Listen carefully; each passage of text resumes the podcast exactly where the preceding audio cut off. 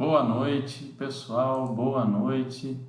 Começando nosso chat de segunda-feira. Hoje um chat mais descontraído, com tema livre, para a gente bater um papo, responder as, as, perguntas e respostas de vocês, fazer um convite para vocês semana que vem. Então, vamos começar aí.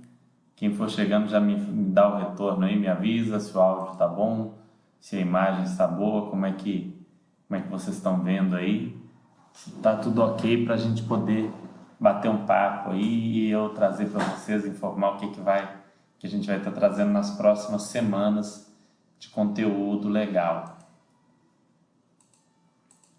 Vamos ver aí. Quem que tá chegando aí? Boa noite, Gigoleta. Gigoleta falando tudo ok, ótimo. Vamos deixando aí, pessoal, informação de vocês. Hoje não tem tema nenhum. É, já vou adiantar, né, para quem está chegando aí, para quem já chegou, porque eu estou, eu preparei as primeiras aulas daquele nosso curso, daquela nossa série de vídeos que é fundos imobiliários partindo do zero. Então eu gravei alguns vídeos com essa proposta de explicar os fundos imobiliários é, a partir do zero, a partir do, do nível mais básico até níveis mais avançados. E na semana que vem eu vou começar, vou trazer o primeiro, primeiro a primeira apresentação, a primeira aulinha vai ser na segunda-feira que vem.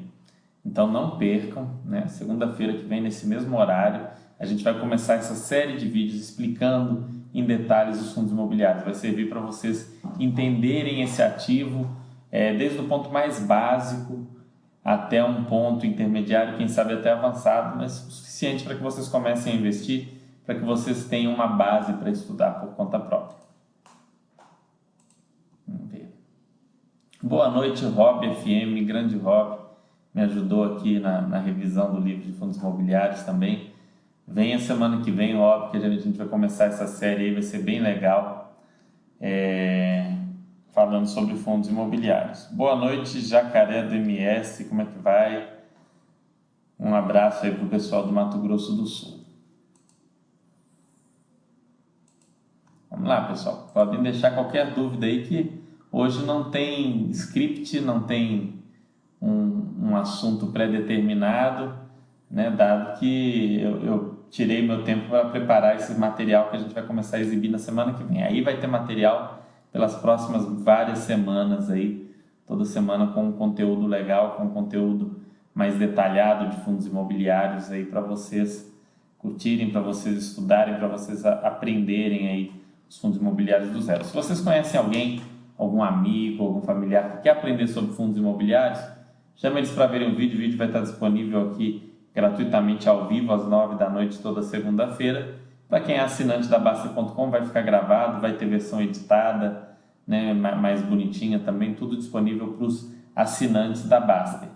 Mas para quem não é assinante, é, às 9 horas da noite, toda segunda-feira, vamos trazer esse conteúdo tentando explicar para vocês o que é um fundo imobiliário, quais os riscos, quais as vantagens, como funciona, como analisar, como começar, o que não fazer, quais os principais erros, quais os principais acertos, é, como evitar cair em armadilhas, enfim, vai, vai ser um conteúdo bem completo, muita coisa ainda estou bolando e vai depender de como vocês forem respondendo ao conteúdo, eu vou precisar muito desse feedback para ir trazendo o melhor conteúdo possível para que a gente vá acrescentando aí na educação financeira de vocês, na capacidade de vocês como investidores.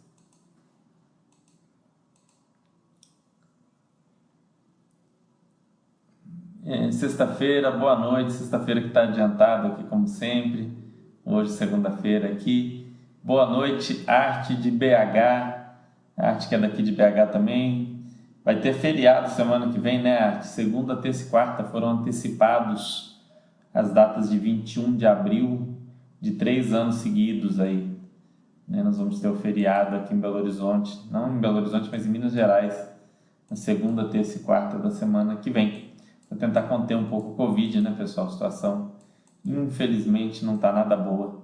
Tem alguns amigos aí que trabalham na parte de saúde e infelizmente os relatos não são muito positivos.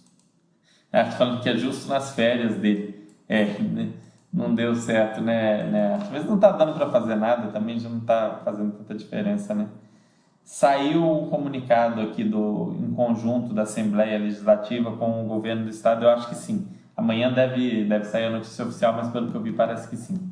Já vai ter esse, esse feriado na segunda, terça e quarta-feira da semana que vem.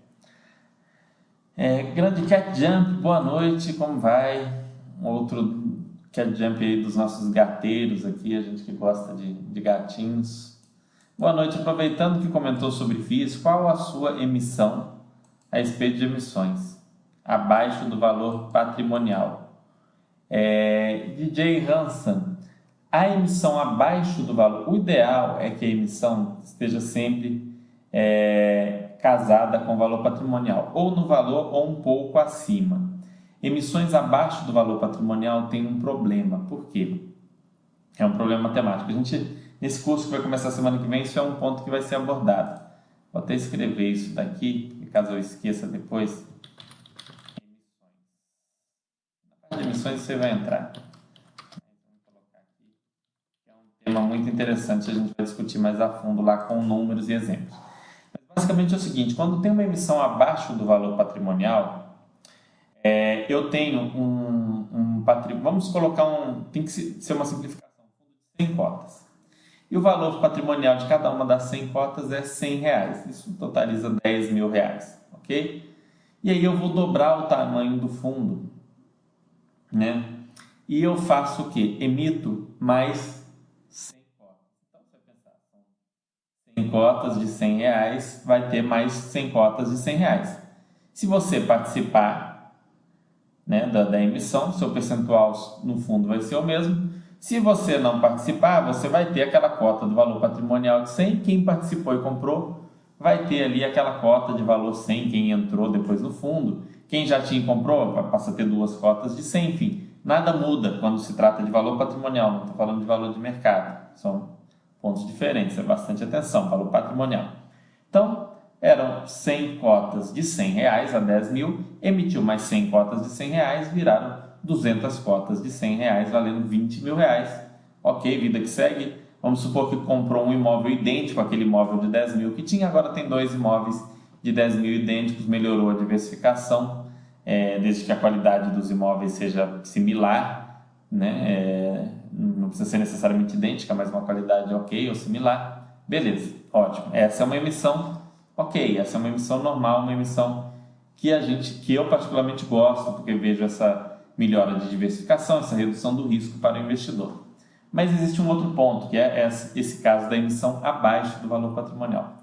Quando se faz uma emissão abaixo do valor patrimonial, você tem as mesmas é, lá 100 cotas a 100 reais, totalizando 10 mil reais. Aí ele quer fazer um aumento de 80% do fundo, então ele quer puxar mais 8 mil reais. Ao invés dele emitir 80 cotas de 100 reais, ele emite 100 cotas de 80 reais. Com isso, você vai passar a ter 200 cotas e 18 mil. Automaticamente, 18 mil dividido por 200 vai passar para 90 reais o valor patrimonial de cada cota. Então, cada cota vai representar uma fração menor do patrimônio, graças à emissão abaixo do valor patrimonial. Entendeu? Essa simplificação. Ou seja, é, eu comprando ou não as cotas, cada cota minha vai representar menos daquele patrimônio total. Menos não só percentualmente, mas menos em termos de valor. Então você é levemente diluído quando tem uma emissão abaixo do valor patrimonial. Não é uma coisa positiva. Claro que a gente tem que analisar caso a caso. Às vezes tem uma situação específica em que o fundo precisou emitir abaixo do valor patrimonial. Vamos dar um exemplo. O fundo está vazio, está vago já há algum tempo né? É, saiu o inquilino, é, não conseguiu alugar mais o imóvel já faz um tempo, né? no caso de um monoimóvel, e tem que pagar, continua tendo que pagar as despesas de condomínio, de impostos, né? IPTU, é, limpeza do imóvel, conservação, às vezes alguma reforma para tentar alugar. E o gestor precisa de dinheiro. Como é que ele vai pegar dinheiro? Emitindo.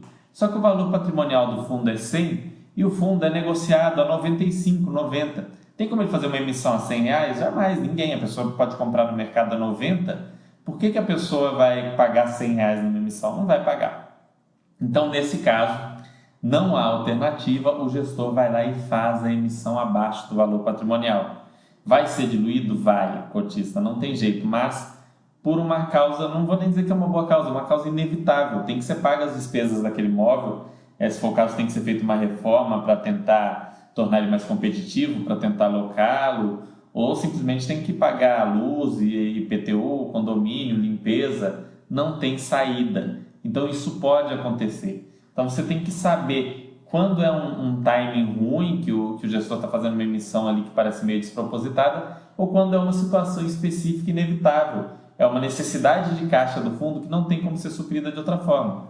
Ou, por exemplo, o fundo emitiu um CRI e precisa pagar. Ele não tem tempo para reter todos aqueles valores, para fazer um, um, uma reunião para pedir para reter valores durante meses sem pagar rendimento ou qualquer coisa. Ou ele acha que isso não é interessante e fala: olha, para pagar essa despesa que o fundo tem, esse CRI que a gente está comprometido a pagar esse ano, a gente vai ter que fazer a emissão. E, infelizmente, como o valor de mercado do fundo está abaixo do patrimonial, nós vamos ter que fazer a emissão abaixo do patrimonial. Então, tem que saber separar casos onde é inevitável, onde é uma situação é, que aconteceu ou que já estava, já poderia acontecer mesmo, como essa última que eu falei, e casos onde parece que a gestão não está indo muito bem. Então, não dá para você falar isso assim, olha, emissão abaixo do valor patrimonial é bom para o cotista? Normalmente não, mas às vezes é inevitável ou às vezes é o menos pior. Né? Espero ter esclarecido alguma coisa. São Paulo foram adiantados vários feriados, sexta da semana passada, esta semana, é, emendando com 1 de abril, é tudo feriado. Sim, pois é, Rob FM, eu vi que foram antecipados esses feriados em São Paulo. Eu, eu acho que talvez seja uma medida interessante, né? Eu não gosto muito de discutir as medidas de saúde, porque não é minha área, não entendo. E eu acho que se for para falar uma besteira, é melhor não falar nada, né? então, eu não sei se foi a melhor medida ou não, mas eu espero né, que a situação melhore, que as pessoas tenham saúde, a gente possa voltar a ter um convívio normal aí, a circular. É, né, é o que resta a gente aguardar aí que as coisas deem certo. Referente aos informes do Bradesco, mandei e-mail para dac.acustodiobradesco, demorou, mas recebi um e-mail ao longo da semana passada. Ah, excelente, é, Rob FM, eu vou até mandar esse, esse e-mail para eles. Vamos ver se eles conseguem. Estava pensando sobre isso hoje, acredita? Como é que eu vou fazer com o Bradesco? Porque não tem como ir na agência. E aí, em último caso, eu ia usar só as informações do Bastecista. Mas é, é uma, uma boa. Eles tinham que criar um sistema igual aquele correspondências digitais do Itaú, né? É um sistema bem simples que facilita muito a vida dos investidores. Fica a dica aí se tiver alguém da, da área de TI do Bradesco, olha como funciona esse sistema de correspondências digitais e tal, faz um igual para o Bradesco, que vai ajudar muito todo mundo que tem que declarar aí ações e outros investimentos do banco. É, vamos lá, pessoal, estou aqui para responder vocês. De, DJ Hansan, é, ajudou a, a sua dúvida, conseguir esclarecer, conseguir, enfim, trazer alguma luz para você aí? sobre esse assunto. A gente vai falar mais dele ao longo do, das aulas lá do curso, falar sobre essas emissões, até sobre o que analisar na hora de participar ou não, enfim. A gente vai tratar disso aí. Claro, ah, que bom, Didier fico feliz que tenha ajudado. Porque realmente é, no início, é, eu também eu demorei um pouco para entender aí como que funcionava, se se isso era bom, se isso era ruim. Aí eu fui, fui sacando e fui estudando e entendi que às vezes não, não é nem bom, nem às vezes é inevitável, né? às vezes não tem muito o que o gestor possa fazer. Uma outra situação que é um pouco complicada de analisar também nesse tipo de emissão é quando aparece o fundo está negociado abaixo do valor patrimonial e aparece um negócio muito interessante para o fundo, um imóvel muito bom, que o fundo acredita que é acima da qualidade média ali do portfólio e tal. E se ele não fizer emissão, ele perde. Aí é uma outra situação também, onde a emissão continua sendo ruim, estar abaixo do valor patrimonial, mas tem uma série de pontos positivos, pontos bons. E aí tem que pesar. Não é simples. E essas opiniões nem sempre vão bater. Às vezes você vai pegar uma pessoa, o gestor vai defender aquela emissão por motivar ABC, vai ter um analista que vai falar que a emissão é ruim, outro vai falar que é boa. Você vai ler, vai ter uma opinião, talvez eu vá ler e vou ter outra opinião. Então não é uma coisa preto no branco, assim, clara como a, a luz do dia. Boa noite, Tunico. Tunico aqui sempre com a gente também. Já empreendeu em algo sem servirmos os livros, cursos aqui na Bastem? Se eu já empreendi com algo sem ser os, os livros e cursos? Sim, sim. Ah, teve uma época em que eu dava consultoria para pequenas empresas, pequenas mesmo, lojas, essas lojinhas de roupa, é, pequenas mercearias, loja de pequenas agências de turismo. Eu e um amigo meu, a gente fazia esse tipo de consultoria. Ajudava a organizar as finanças da empresa, a avaliar os estoques, a fazer um, um controle lá. Foi uma experiência muito legal para mim.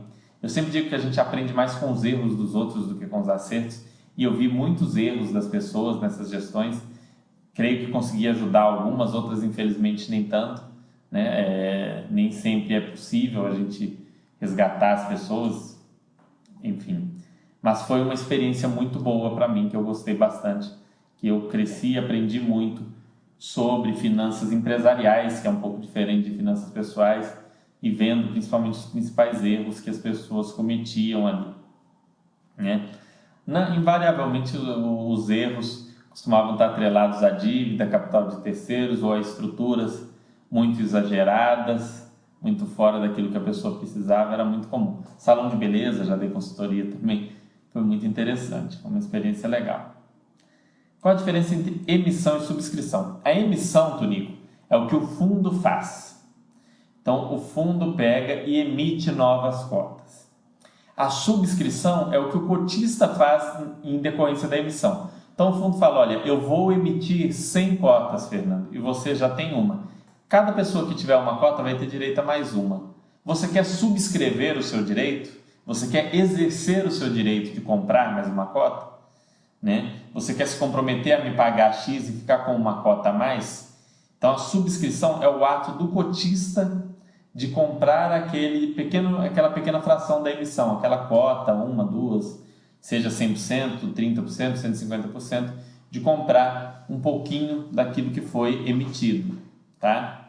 É, a subscrição é o ato do cotista, mas os duas fazem parte de um mesmo processo que é o chamado follow-on, que é quando o fundo já existe e vai emitir mais cotas ali no mercado, entendeu? Os direitos de subscrição normalmente são dados a pessoas que já têm cotas do fundo. Qual que é a exceção? A exceção são os fundos da Quineia. Os fundos da Quineia, elas dão o direito de subscrição para clientes Itaú Personalité. Então você tem que ser do Itaú Personalité, aí aparece o direito de subscrição para você é, independente de você ser ou não cotista do fundo. Claro que se você for, é, provavelmente vão, entrar em contato com você, vão falar, porque você é uma pessoa que tem uma probabilidade maior de, de fazer aquela subscrição. Normalmente o mínimo, no caso dos fundos da Quineia, para o pessoal personalité é de 10 mil reais. Ok? Não é uma subscrição proporcional ao seu número de cotas. Mas em geral, é, é o, o atual cotista tem direito à subscrição. Isso é é praxe aí no mercado de fundos imobiliários. Na verdade, tem um fundo de desenvolvimento que sou cotista que está fazendo isso. Penso em colocá-lo de lado, parar de aportar, já que minha posição não é tão grande. Havia iniciado uma posição. Isso é a parte boa de ir comprando aos poucos, mas tem para avaliar. Perfeito, é, DJ Hansan.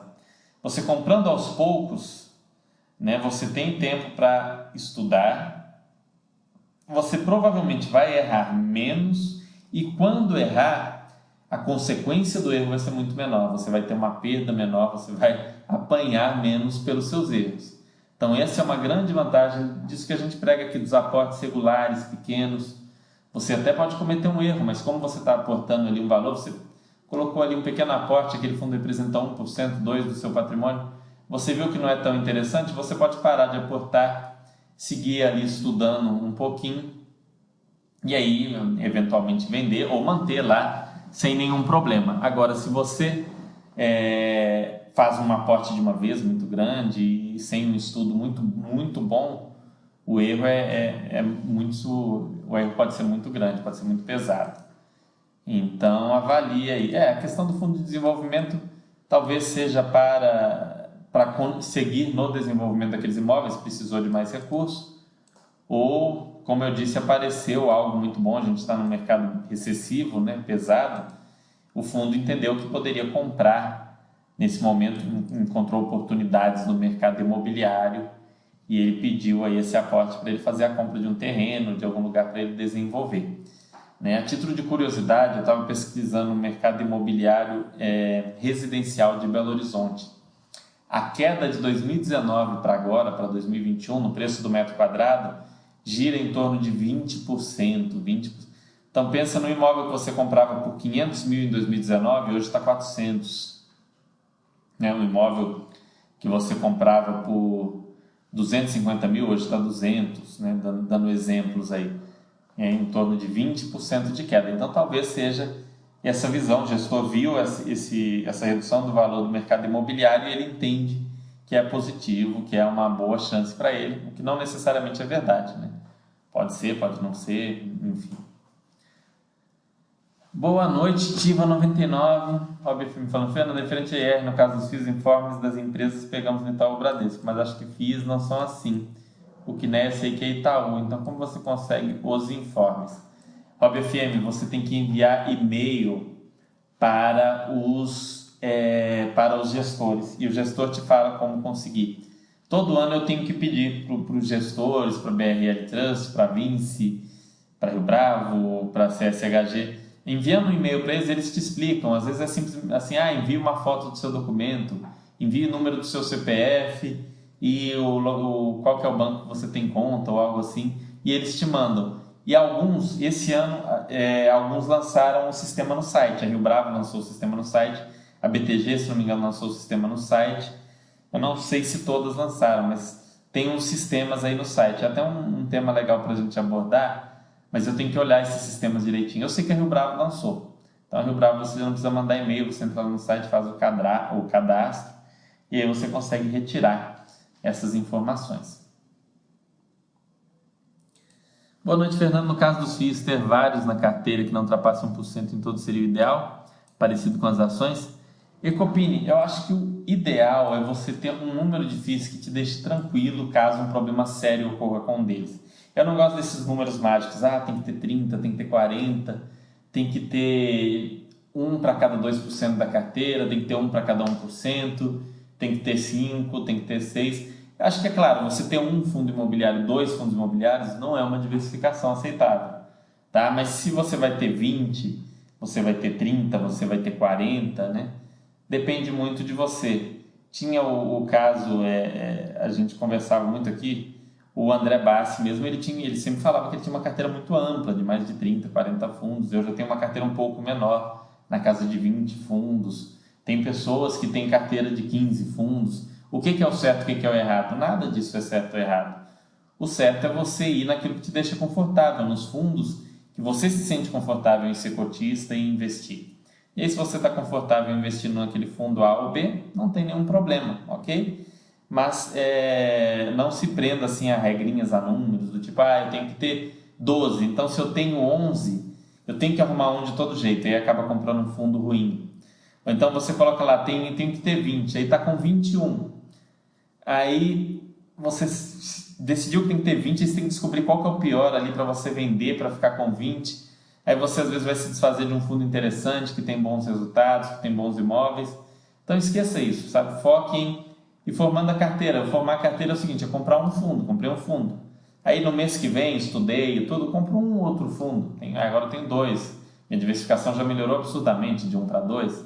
Aí depois no outro mês vai investir em renda fixa, no outro em ações, aí no outro mês já vai investir em fundo imobiliário de novo. Aí já pega um outro fundo, aí já passou a ter três. Aí depois investiu de novo em ações, depois em fundos em, em renda fixa, títulos públicos. Aí no outro mês vai lá e compra mais um, aí vai aumentando, entendeu? Aos poucos.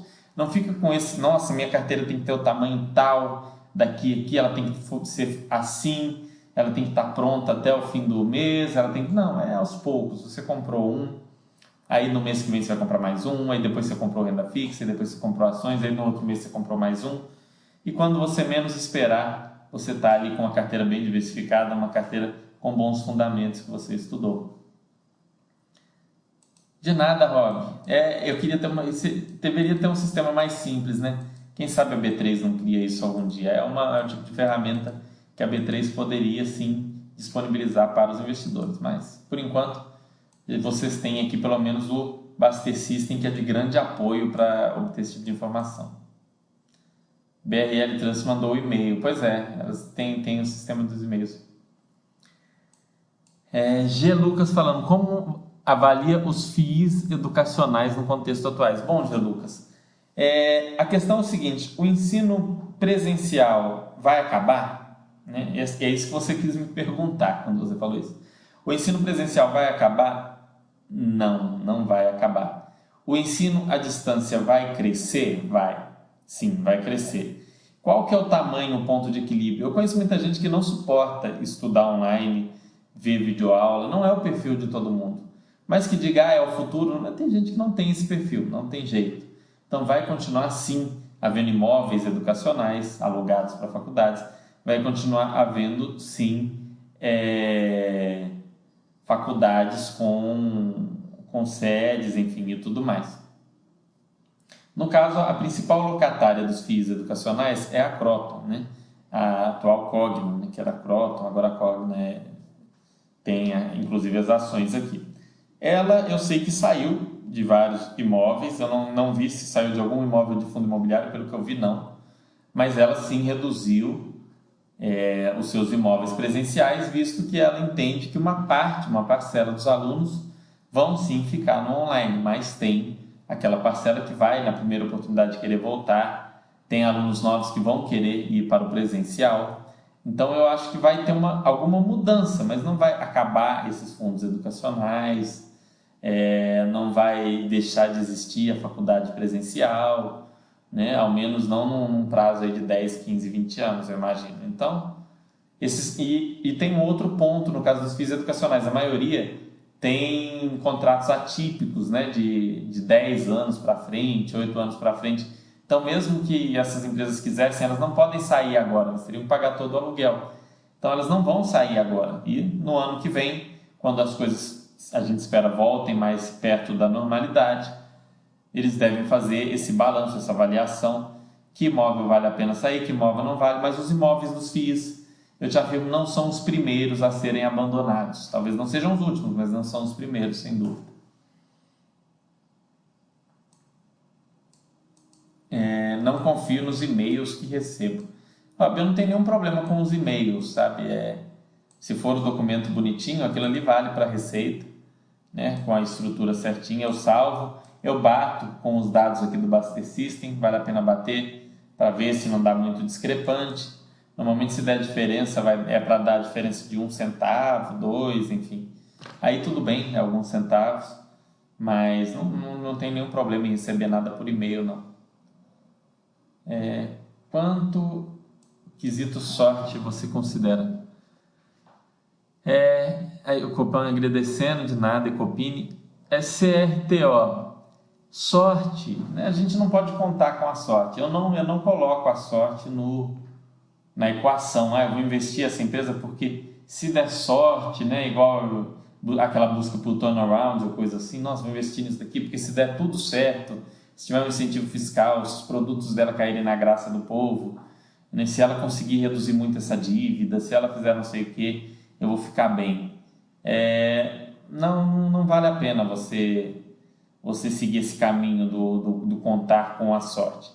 Então, é, nesse sentido, eu tento seguir uma linha um pouco mais é, estoica, né? um pouco mais do, do, dos filósofos históricos ali, de me concentrar no que eu posso fazer, o que cabe a mim, o que eu posso fazer para melhorar as minhas chances. Você pode colocar as probabilidades a seu favor. E como a gente sempre diz aqui, ainda que você faça tudo certo, as coisas podem dar errado. Né? As pessoas não gostam de pensar nisso, elas não gostam de ver as coisas por esse lado, mas é verdade, o cara pode ser honesto a vida inteira, trabalhar bem, cuidar da família, cuidar da saúde, E um dia ele está andando na calçada, na rua, vem um caminhão do nada, cai de um, da rua de cima, vai, atropela e mata ele. Né? Isso pode acontecer com qualquer um. Não, mas não tem como a gente ficar pensando nisso e nem é bom ficar pensando nisso, porque é algo que vai te enlouquecer. Então, esqueça a sorte, né? vá, analise, aprenda, busque ativos de valor, diversifique, porque sim, vai dar errado de vez em quando, e diversificando você reduz os efeitos do erro no seu patrimônio e com o tempo você vai ver as coisas acontecerem. Fernando, teria sentido colocar menos percentual em ativos que pretendo adquirir apenas futuramente? É, mas não me senti preparado ainda, daí pensei em diminuir a porcentagem que tinha definido. Sinto, Nico, sem problema. Você começou em estoques, você quer. Ah, eu quero começar em estoques, mas eu vou comprar pouquíssimo e tal. Você coloca lá o percentual meio por cento, 1%. Aí no outro ano você faz a revisão, aumenta ali para 2, para 3. No ano seguinte você aumenta para 5, quando você se sentir confortável. Né? É, é, não, não é que você pode fazer isso, é o que você deve fazer. Se tem um tipo de ativo que você ainda está estudando, que você ainda está inseguro, que você ainda vai aprender, você pode colocar ali com um percentual ínfimo ali, 1%, meio por cento, 2%, e aí você vai estudando e na medida que você ganhar confiança, você vai aumentando. Então não só pode, como deve fazer isso que você está pensando. Quanto você acha que o quesito sorte faz parte do resultado do investimento? É, é, muito complicado mensurar isso, certo? Como eu falei. Não conte com a sorte. Agora, mensurar isso é, é muito difícil, muito difícil. Tá? É, então, é, eu não tento contar com a sorte. Eu sempre espero que o pior vá acontecer. Né? Quando eu, eu olho para minha carteira de ações, eu penso assim: ó, as piores vão falir, eu não sei quais são, porque é óbvio que se eu soubesse quais são as piores, eu não compraria elas, compraria só as melhores. Eu penso assim, as piores vão falir, as melhores vão me trazer um retorno empatado com a inflação, e as melhores vão ser algo ok. Eu, eu, a minha expectativa é sempre a menor possível. Né? Na verdade, eu nem espero que nada ganhe da inflação. Eu espero que no, no final a carteira até perca.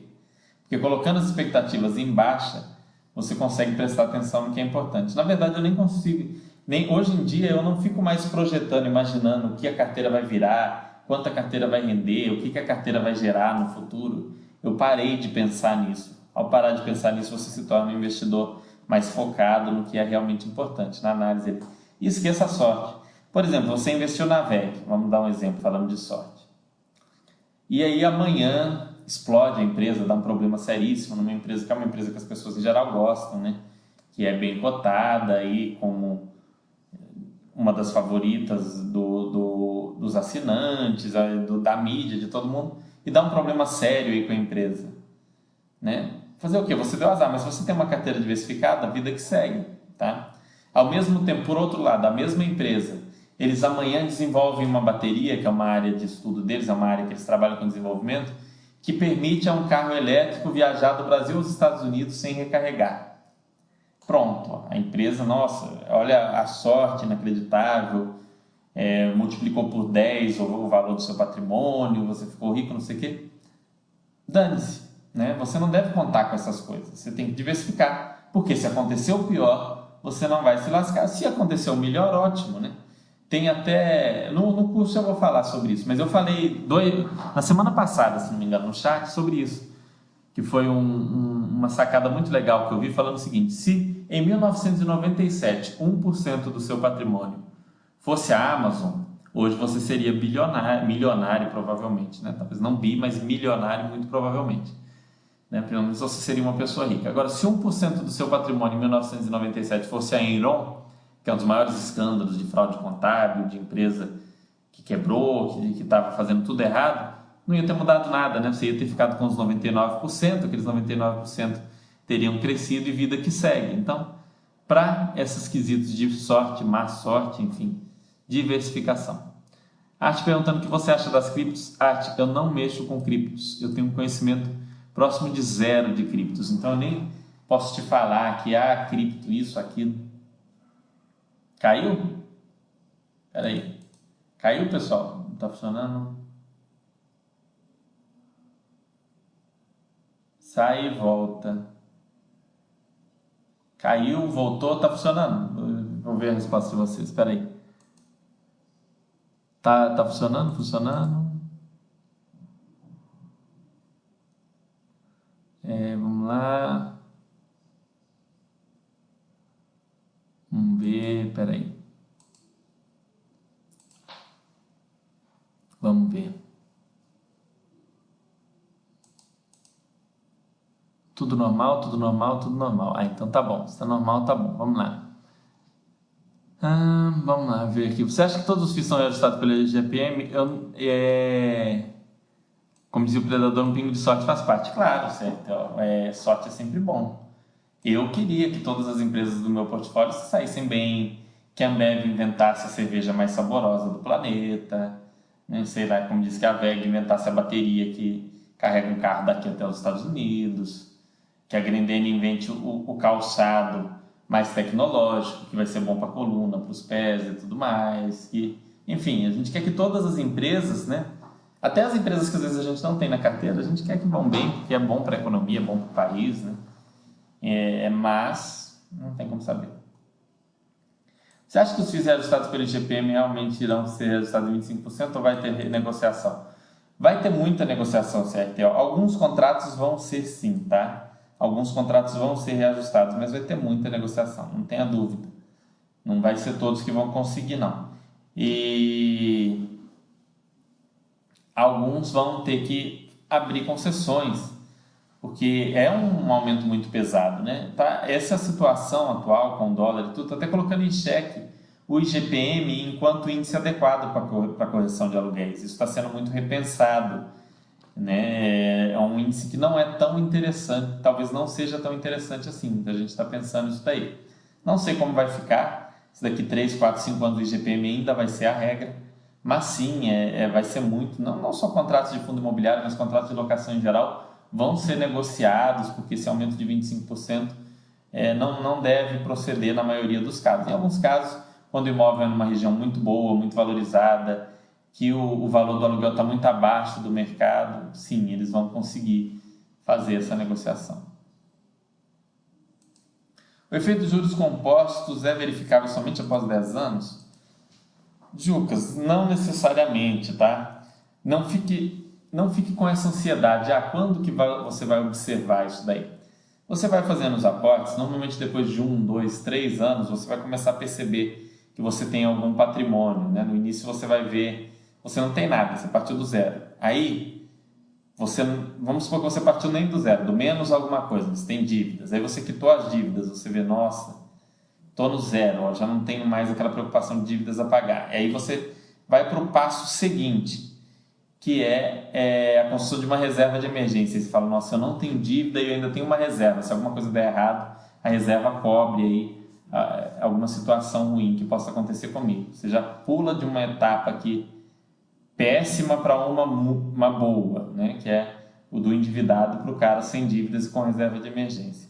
E aí você começa a investir.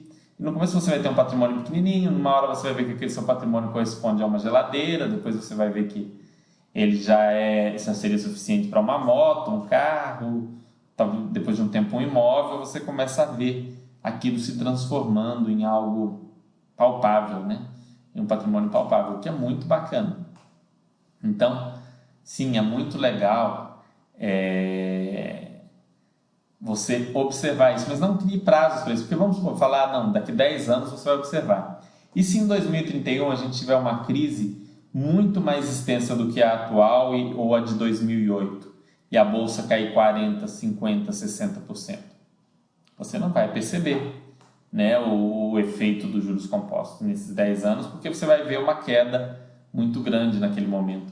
Ou então, e se daqui 3, 4 anos a bolsa disparar por qualquer motivo, ou uma ação da sua carteira disparar absurdamente, e aí você vê aquele montante de dinheiro aumentando, você vai ter observado. Então, o ideal é não focar nisso, em querer observar efeito dos juros compostos, querer observar o, o valor da sua patrimônio aumentar de uma vez, né? vá focando no processo. Foque naquilo que você tem controle, que é o aporte, é o estudo, é a escolha dos ativos. Boa noite, tio. Grande Baca aqui com a gente. Grande mestre ancião, só personagens importantes. Boa noite. Mestre ancião que já está aqui na Baster há um bom tempo, sempre trazendo um conteúdo legal aqui para a gente. A arte fala, nos FIIs é mais fácil separar joio do, do trigo, do trigonometria, do trigo, né? Em relação às ações, exemplo, 5 ou 8 muito bons, alguns razoáveis, o resto é irrelevante. Arte, eu vejo assim, nos fundos imobiliários é mais fácil você não comprar a tranqueira, aquele negócio péssimo, né? muito, muito ruim. É mais fácil isso. Fundo muito, muito, muito bom é muito difícil de ter. Fundo médio, fundo ok, bom, né? fundo mais ou menos, tem de monte. Então sua carteira vai ser formada predominantemente por esse. E fundo muito ruim também é uma quantia relativamente pequena. E esses muito ruins, eu vou focar no, nesse curso, vai ter eu ensinando vocês a identificar isso aí, a ver o que, que é esquisito, a passar mais longe daquilo que pode ser um fundo muito ruim é, é mais ou menos fácil de você evitar. Então, a chance de você fazer uma grande besteira com fundo imobiliário, na minha visão, é menor do que com ações. Porque com ações sempre tem aquilo que vai bombar, porque essa empresa vai desenvolver o produto não sei o que, vai multiplicar por não sei quanto. Isso de tempos em tempos acontece. Se isso você mentira e nunca acontecesse, já teria acabado esse tipo de, de história. Mas não, isso acontece. De vez em quando tem uma empresa que é péssima, tem uma empresa que é muito fraca, que é muito ruim, que apresenta péssimos resultados, e ela põe uma boa administração, bola um novo produto e ela dispara, ela quita dívidas, ela começa a gerar caixa pra caramba, ela aumenta por, multiplica por 10, 20, 30, 50 vezes. Então as pessoas têm muito essa visão. Isso não acontece com fundo imobiliário. Então com fundo imobiliário é difícil o cara ficar indo atrás do que é porcaria, com expectativa de um, de um ganho ali muito acima. Até com, algumas pessoas vão atrás disso, mas não é tão comum. Né? Já nas ações é muito comum.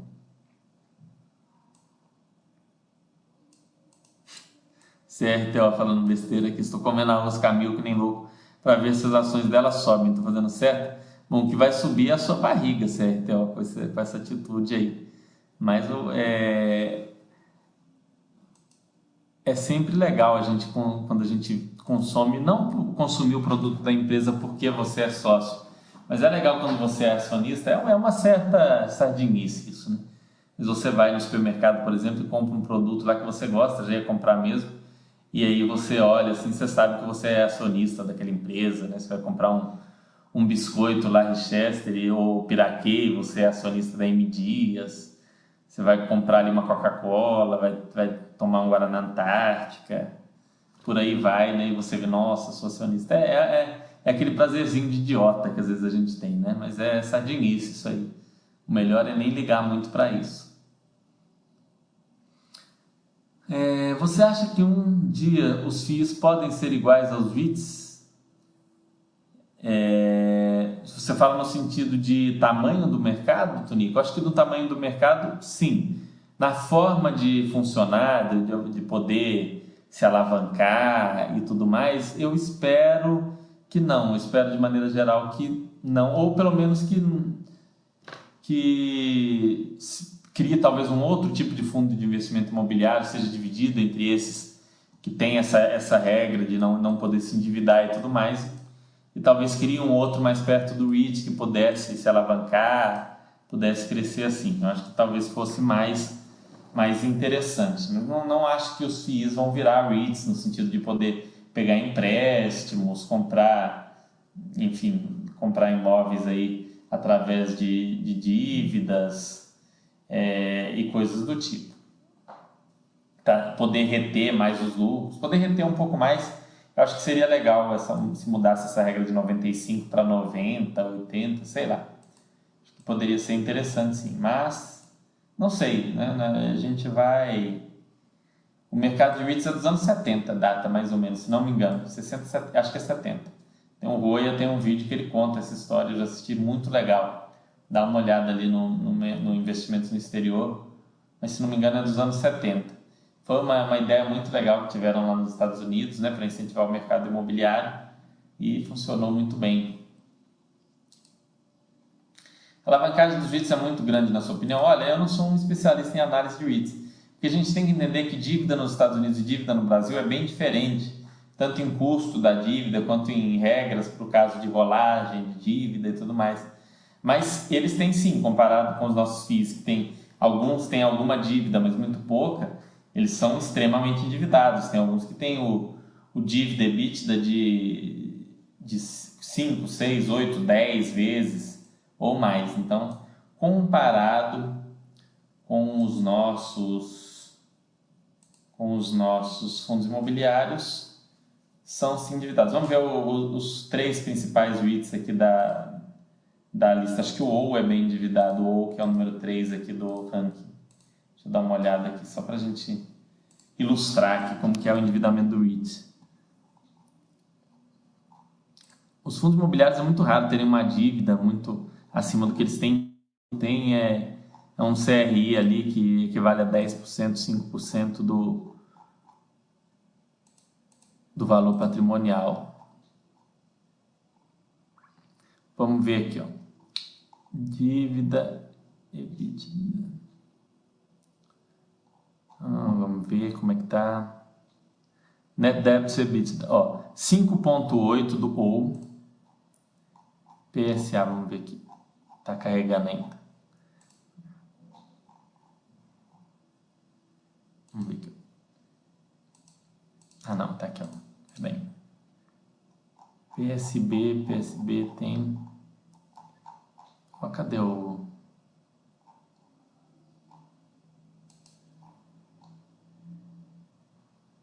Hum, cadê o quadro completo? Tá lento aqui. Tá um pouco lento. Acho que a minha internet que tá um pouco lenta aqui. É, mas, sim, eles comparados com os com os fundos brasileiros, eles são sim mais, mais endividados, né? eles se alavancam. É, a internet está um pouco lenta, ainda bem que está mais lenta hoje. Está funcionando, pessoal? Vocês estão me vendo aí, me ouvindo? Que está lento. A internet dá oi aí não dá. Não, não é da Oi, não, é da Vivo mesmo aqui em casa. Dá pra ficar rico usando os FIIs. Né? Eu moro num apartamento muito antigo, né? Eu moro no centro de Belo Horizonte. Então aqui eu não tenho como colocar internet de fibra. Eu vou me mudar é, nesse ano ainda e um dos meus critérios vai ser esse aí, que é um local que eu possa colocar internet de fibra, de fibra ótica. Tá o prédio antigo, não tem como, enfim. Mas isso é algo que eu vou sim é, verificar.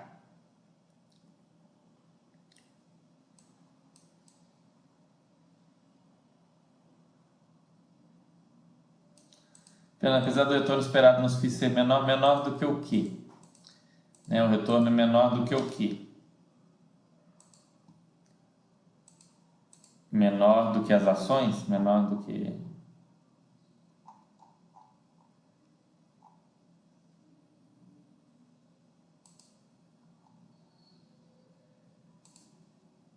Aqui.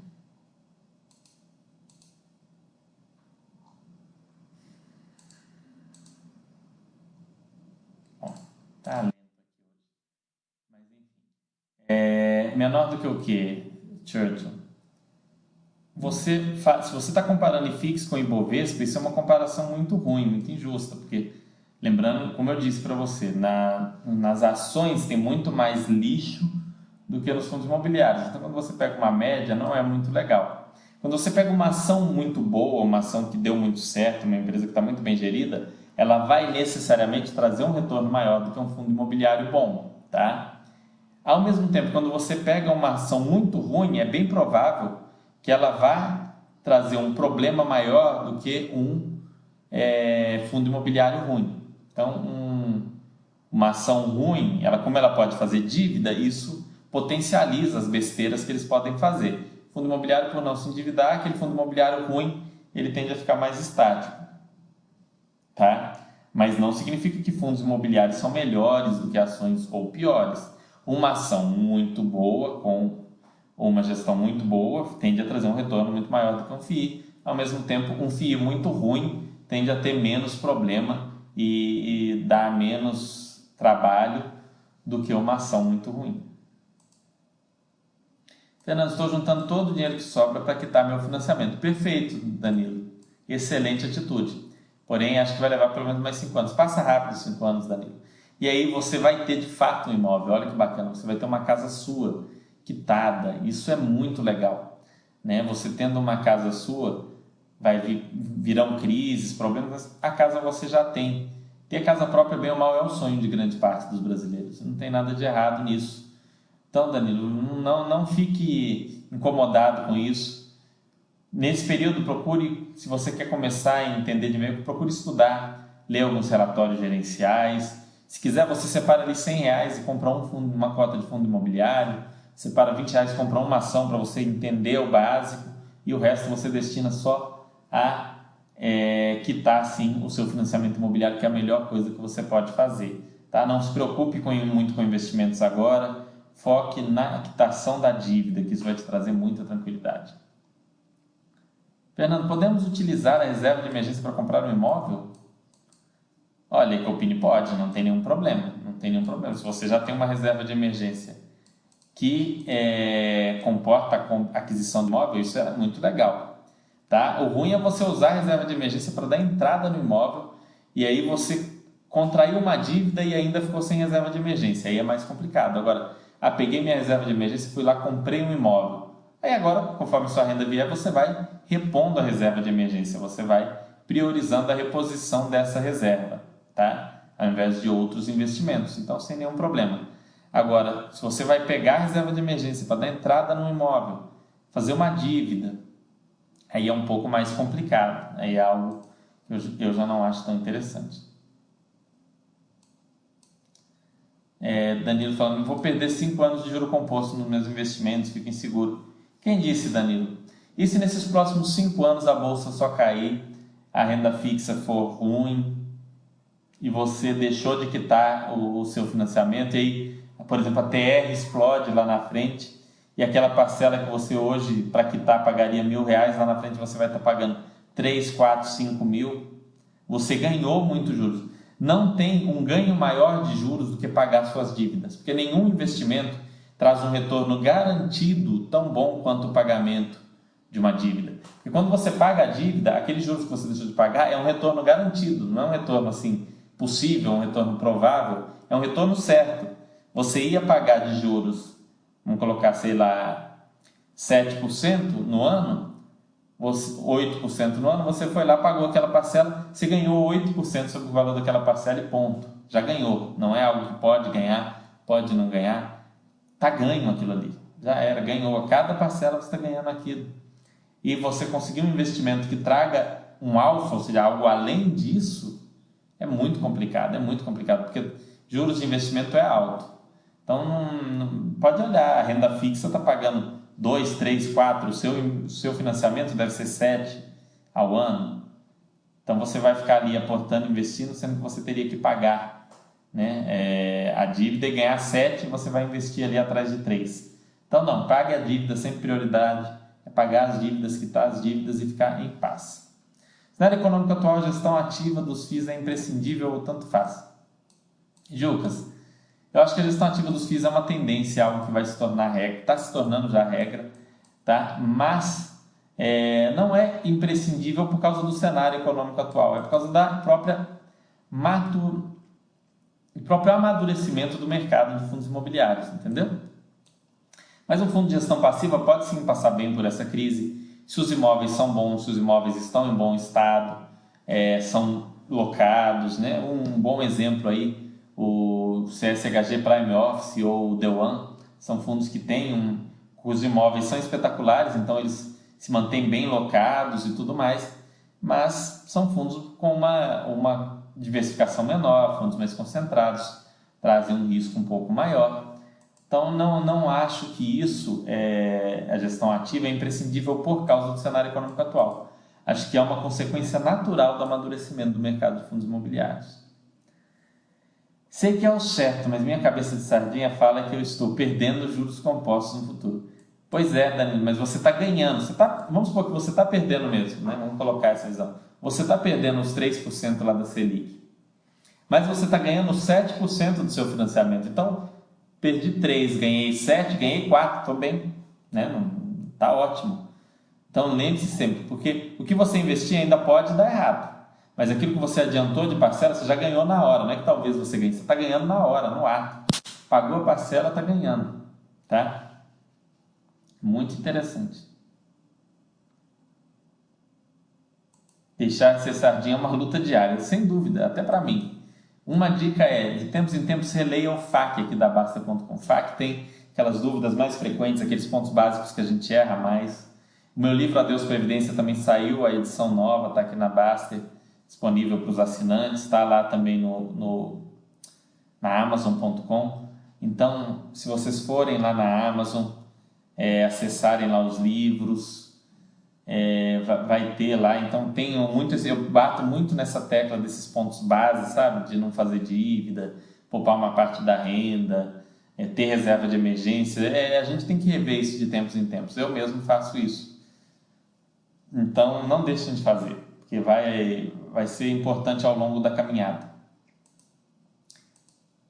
Fernando, adoro seu chat também do André Bassi, que ele não está fazendo mais chat. O André está tocando outros projetos né, pessoais dele agora.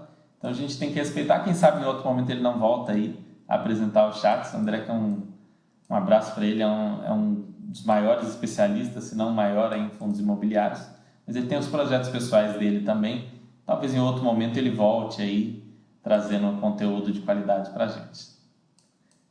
Tunico perguntando quais os meus hobbies. Bom, essa é a última pergunta que eu vou responder, pessoal, porque já está dando aqui 10 horas. Bom, Tunico, eu gosto muito de ver, de assistir séries. Eu gosto de ler. É, eu, eu gosto muito de cinema, só que esse hobby está né, tá em stand-by por causa da pandemia. Gosto bastante de cinema. E eu gosto de jogar videogames. Eu não sou aquela pessoa que aquele gamer que joga o tempo todo. Normalmente eu acho algum jogo muito legal, né? Pego, jogo, termino e aí eu fico um tempo sem jogar. Aí depois eu arrumo um outro jogo, depois de, um, de tempos. Então eu não fico jogando direto, direto, direto. Mas eu, os meus principais hobbies são esses: as séries, é, cinema e filmes leitura e, e videogame, tá? Falta um hobby mais saudável, né? Tipo bike, luta. Não tenho esses hobbies. Né? É algo que eu pretendi. Era meu foco, pessoal, no ano passado. Criar um, um hobby assim ligado a, a ar livre, à natureza, à atividade física. Aí veio a pandemia. Né? Parece até que eu estou mentindo quando eu digo isso, mas era um dos principais objetivos de 2020. Agora vai ficar para quando esse momento passar. É... O Eco, EcoPip não fez diferença. Tem um, tem um chat meu aí que chama Investimento em Cenários. Sua carteira deve ser independente dos cenários. Não fique nessa de no cenário atual investir em tal coisa é boa, mas no cenário não. Sua carteira tem que ser em qualquer cenário. Tá? A minha carteira não muda praticamente nada conforme o cenário. Joga Civilization. É, Civilization é um jogo legal. Eu, eu, eu, joguei lá atrás esse jogo, muito tempo atrás. Ele, ele, já é um jogo mais antigo, né? Acho que tem até um novo, mas é um, é um, eu gosto desse tipo de jogo. Eu, jogo, eu gostava muito de jogar Age of Empires, joguei muito Command Conquer. Esses jogos de estratégia eu, eu gosto bastante. Manda um abraço para o meu amigo. Tá certo. Um abração, pessoal. Até semana que vem. E não, não deixem de comparecer, porque segunda-feira que vem a gente começa os chats com o curso sobre fundos imobiliários, ok? É na segunda-feira, dia, vamos até colocar o dia aqui, dia 5 de abril, a gente começa, para não ser o dia primeiro, né, para não dizerem que é mentira, a gente começa a nossa série de fundos imobiliários do zero, aprendendo desde os conceitos mais básicos, legislação e tudo mais para vocês ficarem preparados aí para investir, ok? Um grande abraço para vocês, uma ótima semana. Obrigado, Tonico, pelo elogio. Deixem o, o, feedback lá na Basta, se vocês gostaram, se vocês querem que traga alguma outra coisa diferente, podem deixar aqui, tanto na parte de fundos imobiliários quanto de renda fixa, se tiver algum assunto específico vocês querem ver, a gente põe na fila, a gente em algum momento fala aqui e trata, ok? Um grande abraço.